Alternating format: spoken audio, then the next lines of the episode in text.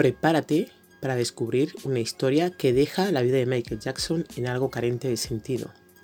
Una historia que une la fama, la raza y dinero y que complican las cosas en la nación en la que buena parte de la cultura personal y el trato que recibes parece estar implícita en el color de tu piel. En un instante os contamos la vida de Sarah Rector.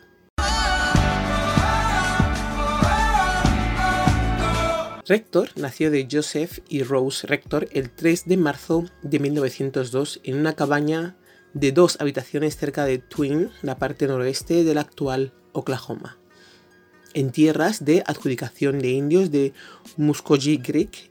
Es la hija de dos afroamericanos descendientes lejanos, a su vez de la tribu amerindia de los Muscogee, o los Creek, vamos a llamarlos los Creek, ¿vale? Así no tengo que decir todo entero. Los bisabuelos de Sarah habían sido esclavos de, de otros Creek tanto Joseph como Rose habían sido esclavizados por la ascendencia de los Creek y ambos padres lucharon en el ejército de la Unión durante la Guerra Civil.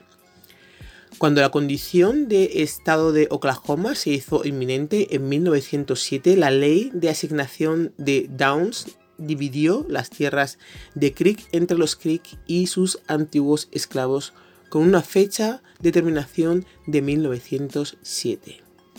Los rectos eh, se beneficiaron del Tratado de 1866, por el que, entre una de las medidas para abolir la esclavitud, se les concedía ciudadanía y territorio de la zona de los Creek, ya que eran una entre las consideradas cinco tribus civilizadas. Ahora vamos a realizar un breve parón aquí y vamos a explicar dos cosas. Una, el Tratado de 1866, en que consistía, y dos, que son las cinco tribus civilizadas, ¿vale? Entonces, em, en 1866, eh, Nation firmó un tratado con el gobierno de los Estados Unidos prometiendo emancipar a sus 16.000 esclavos e incorporarlos a su nación como ciudadanos de derecho, a igual interés en el suelo y los fondos nacionales. Dos décadas más tarde, la ley de asignación Downs, impuesta por el gobierno federal de 1887, provocó el comienzo de la asimilación total de los indios de las llamadas cinco tribus civilizadas al obligarlos a vivir en lotes de tierra de propiedad individual en lugar de en forma comunitaria como lo habían hecho antes durante siglos. Otra explicación, que ya lo he dicho antes, es la de las cinco tribus civilizadas. Durante el periodo anterior a la guerra habían otras naciones nativas americanas en el sudeste, que son los Cherokees, bueno, que eran los Cherokee, los Chickasaw, los Choctaw, los Creek, o los Muscogees, como se decía, o, y los, perdón, los Seminole ejemplo de atributos coloniales adoptados por estas cinco tribus que llevaron a los estadounidenses de origen europeo a etiquetarlos como civilizados incluían el cristianismo, en estas tribus gobiernos centralizados, alfabetización en, inglés, participación en el mercado, constituciones eh, escritas, matrimonios mixtos con estadounidenses blancos y prácticas de esclavitud en las plantaciones. Estas cinco tribus tenían esclavos afroamericanos como trabajadores y en propiedad. Después de la Guerra Civil Americana, los Cherokee Freedmen, que son los esclavos liberados por los Cherokees, y se usa, el Freedmen eh, eh, con todos los cinco, con todas las cinco tribus civilizadas: Cherokee, eh, Chickasaw, Choctaw, los Creek y los Seminole. ¿vale? Aquí esta pequeña incisión así queda claro, es para que lo sepáis. Eh, vale, después de la Guerra Civil Americana, los Cherokee Freedmen, que son los esclavos liberados por los Cherokees, fueron emancipados y se les permitió convertirse en ciudadanos de la nación Cherokee, de acuerdo con un tratado de construcción firmada con los Estados Unidos en 1866. Los Cherokee y todas las cinco tribus eh, lo hicieron. Luego hubo unos problemillas judiciales con los esclavos liberados por ellos y les dijeron, sobre todo con los Cherokees, fueron los que con los que tuvieron más problemas. Imagino que las demás tribus estarían pendientes a ver qué sentencia había para ver si podían usar lo mismo que los Cherokees eh, habían usado. Pero bueno, los Cherokee tuvieron, esto ya es un poco de, cotilleo, los Cherokee eh, tuvieron, em, después de liberar a, sus esclavos, tuvieron unos problemas judiciales con los esclavos liberados. Por ello se le dijeron que si no eran de sangre, eso dijeron los cherokees, no eh, eran cherokees de verdad.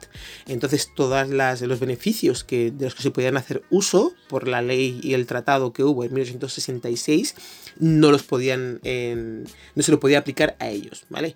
Hasta el 2017 esa pelea estuvo, continuó eh, pero ya una sentencia firme en el que todos los esclavos de Cherokee son Cherokee. Al igual que todos los de Chickasaw y los, y los, y los Choctaw, todos son. Eh, ellos, aunque sean esclavos liberados, pertenecen a la tribu, vamos. Eh, y nada, esto es algo muy breve que ha pasado, pero en este caso de los Creek, hablábamos de Sarah Rector, fue lo que pasó.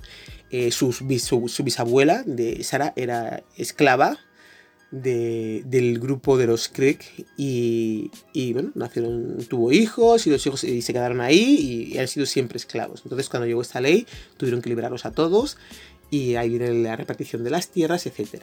Seguimos, yo creo que más o menos lo he explicado bien.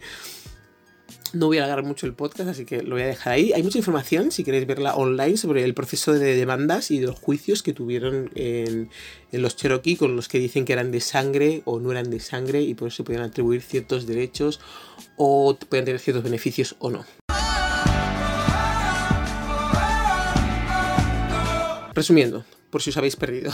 Los bisabuelos de Sara, vuelvo otra vez a decir, fueron esclavos de los y tenían mezcla de negro e indio. Esto es igual que la cantidad de mulatos nacidos en las plantaciones de esclavos negros. Algunos eh, después del tratado se casaron con los ya liberados esclavas o esclavos.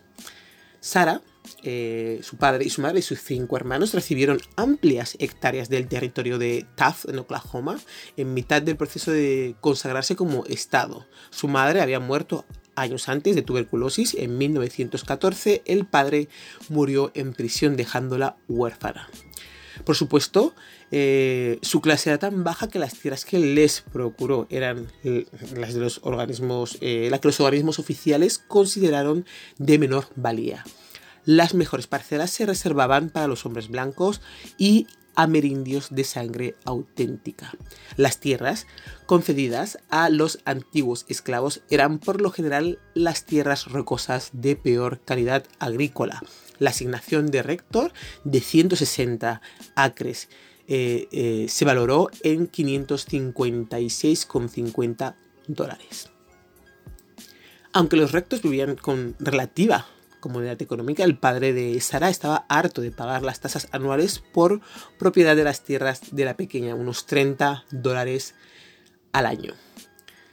Y eh, sus lindes eran improductivas, así que se intentó deshacer de él, del terreno, sin, sin suerte, así que se, se lo quedó, porque nadie lo quería. Como última solución, la familia llamó a Standard Oil Company, hay otras fuentes por las que está investigando que dicen que fue la Devonian Oil Company, pero bueno, da igual. Llamó a una empresa eh, para que hiciera unas pruebas de viabilidad en el suelo en febrero de 1911. Recuerdo que el padre de Sara murió en 1914, ¿vale? En la cárcel principalmente para generar suficientes ingresos para pagar la factura de impuestos anuales de 30 dólares lo contrató, hizo eh, la contratación para que hicieran esas pruebas a ver si podía él sacar de la tierra para que pudiera pagar la tierra. En 1913, sin embargo, su suerte cambió cuando el perforador de petróleo salvaje Bibi Jones produjo un surtido que trajo 2.500 barriles por día.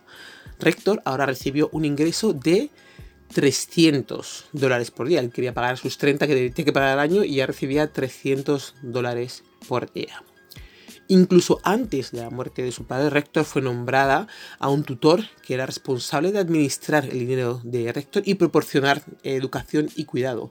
Aquí, em, eh, con lo de asignarle em, un tutor legal, que no fueran sus padres.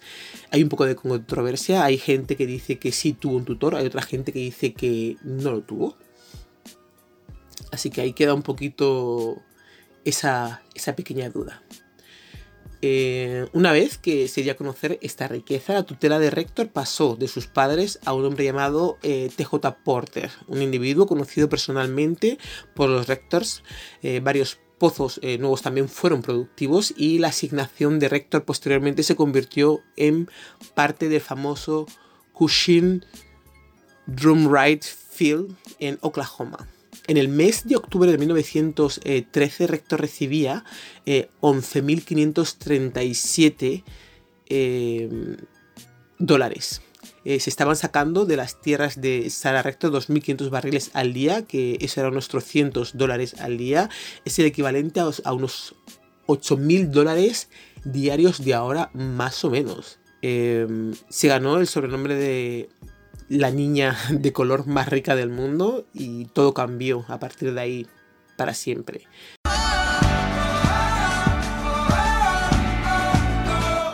Sarah Rector recibió atención internacional a la edad de 11 años cuando The Kansas City Star en 1913 publicó el titular millones para una niña, para una chica negra. A partir de ese momento, la vida de Rector se convirtió en un caldero de desinformación, maniobras legales y financieras y especulación pública. Para empezar, se la quiso separar legalmente de su padre mientras estaba vivo para darle un tutor. Yo creo que el padre peleó todo lo que pudo y cuando falleció, pues ya hicieron más o menos lo que les dio la gana con la riqueza de la niña. Yo, entiendo, yo lo entiendo así aunque hay mucha controversia, repito, en este, en este sentido. Por aquella época los indios de sangre pura, los adultos eh, negros y los niños de cualquier raza debían tener un tutor o un guardián blanco respetado eh, para los trámites económicos y administrativos. Sara, como niña de sangre mixta que era, no entraba en ninguna de esas categorías, pero se presionó para que la custodia pasase ahora a manos de un blanco de la zona, amigo de la familia y muy respetado en la comunidad. Por eso digo que ahí viene esa duda, porque la sangre mixta que tenía no la colocaba en ninguno de los eh, apartados legales que contemplaba eh, la ley en aquella época. The Chicago Defender publicó un artículo en el que afirmaba que su patrimonio estaba siendo mal administrado por estafadores y su ignorante padre y que ella no tenía educación, vestía harapos y vivía en una chabola insalubre líderes eh, nacionales afroamericanos como Booker T. Washington y Web Du Bois eh, empezaron a crear propaganda falsa sobre el caso y publicaron infamias sobre la familia diciendo que era una inmigrante blanca injustamente secuestrada por los rectos a la que habían forzado a vivir en la pobreza entre harapos y con problemas de salubridad. Ninguna de las acusaciones fue cierta. Rector y sus hermanos iban a la escuela en Taft, una ciudad completamente negra, más cercana que Twin, vivían en una moderna cabaña de cinco habitaciones y tenían un automóvil. Ese mismo año, Recto se, inscribió en el Children's House, eh, un internado para adolescentes en el Instituto eh, Tuskegee en Alabama. Con el tiempo y debido a su nivel de renta, la legislación de Estados Unidos la declaró como persona blanca cosa que le servía entonces, eh, entre otras cosas, eh, a considerarla ah, de salud eh, óptima. Se creía que los negros tenían una peor salud por algo congénito que, y al ser blanco no lo tenías. Y esto le venía bien a ella al que le declararan persona blanca y que le considerara de salud óptima para poder viajar en los vagones de primera clase en los trenes. Pero no solamente empezaron políticos y medios a estar preocupadísimos por las condiciones de vida y la auténtica procedencia de esa Rector, sino que muchos hombres encontraron en esta niña de 12 años un interés conyugal. Ya me dirás tú, una niña de 12 años. Decenas de hombres le enviaban cartas, flores y otros regalos a su casa y recibió propuestas de matrimonio de diversas de procedencia e incluso cuatro cartas de respetados hombres alemanes que desde su país habían escuchado noticias sobre el atractivo de la chica. Que no era chica, era una niña, era una niña. Poco se sabe de los sentimientos de esta niña por aquel entonces, pero sí se sabe que la presión eh, externa se acabó sofocando en gran parte gracias a la intervención de Washington para que la niña y la familia pudieran vivir su vida a su manera. Cuando Rector cumplió 18 años, el 3 de marzo de 1920, dejó Tuskegee y, toda su familia se mudó con ella a Kansas City, Missouri. Y vivieron en una, eh, vivieron una vida cómoda en una casa con habitaciones para cada miembro de la familia, incluso un automóvil. En, este punto, Rector, que ahora poseía acciones y bonos, una pensión y una panadería, y el Bessie Sí, el Bee Café en Muskogee, Oklahoma, em, así como 2.000 acres de tierras bajas del río, era millonaria. Posteriormente, la niña terminó sus estudios en el instituto y para sus 18 años ya tenía una fortuna de más de un millón de dólares, que invirtió en bolsa, tierras y una gran casa y algún que otro local. La familia se mudó a lo que se conocería como la mansión del rector. Las disputas legales sobre la herencia de rector y algunos malos eh, manejos continuaron hasta que cumplió 20 años. Ese año, Rector se casó con Kenneth Campbell y la pareja tuvo tres hijos, Kenneth Jr., Leonard y Clarence. Mm, mucho se publicitó sobre su gasto extravagante en lujos. Su matrimonio con Campbell terminó en 1930 y en 1934 se casó con William Crawford. El crack del 29 causó el cataclismo en sus finanzas como le ocurrió a tantos otros estadounidenses, pero consiguió mantener una economía holgada que le permitía tener una vida social activa que, según cuentan, incluía noches de fiesta y muchas multas por exceso de velocidad. Por su restaurante pasaron varias eh, eh, noches artistas de la categoría de Count Basie y Duke Ellington. O Duke Ellington. Cuando Rector murió a los 65 años, en el 22 de julio de 1967, su riqueza disminuyó, pero todavía tenía algunos pozos petrolíferos y propiedades inmobiliarias en funcionamiento. Sarah Rector fue enterrada en el cementerio de Taft, Oklahoma, ya a los ojos de todos siendo una mujer negra. Dicen que ella nunca ha sido una mujer, eh, una persona que le gustara mucho la publicidad. Se cebaron con ella hasta que cumplió los 22 años y se casó, me parece, más o menos, en, mentiras y en, decir cosas falsas que no eran ciertas, en hacer publicidad de lo que gastaba, lo que no gastaba, lo que comía, cómo vivía, todo porque era millonaria y era negra.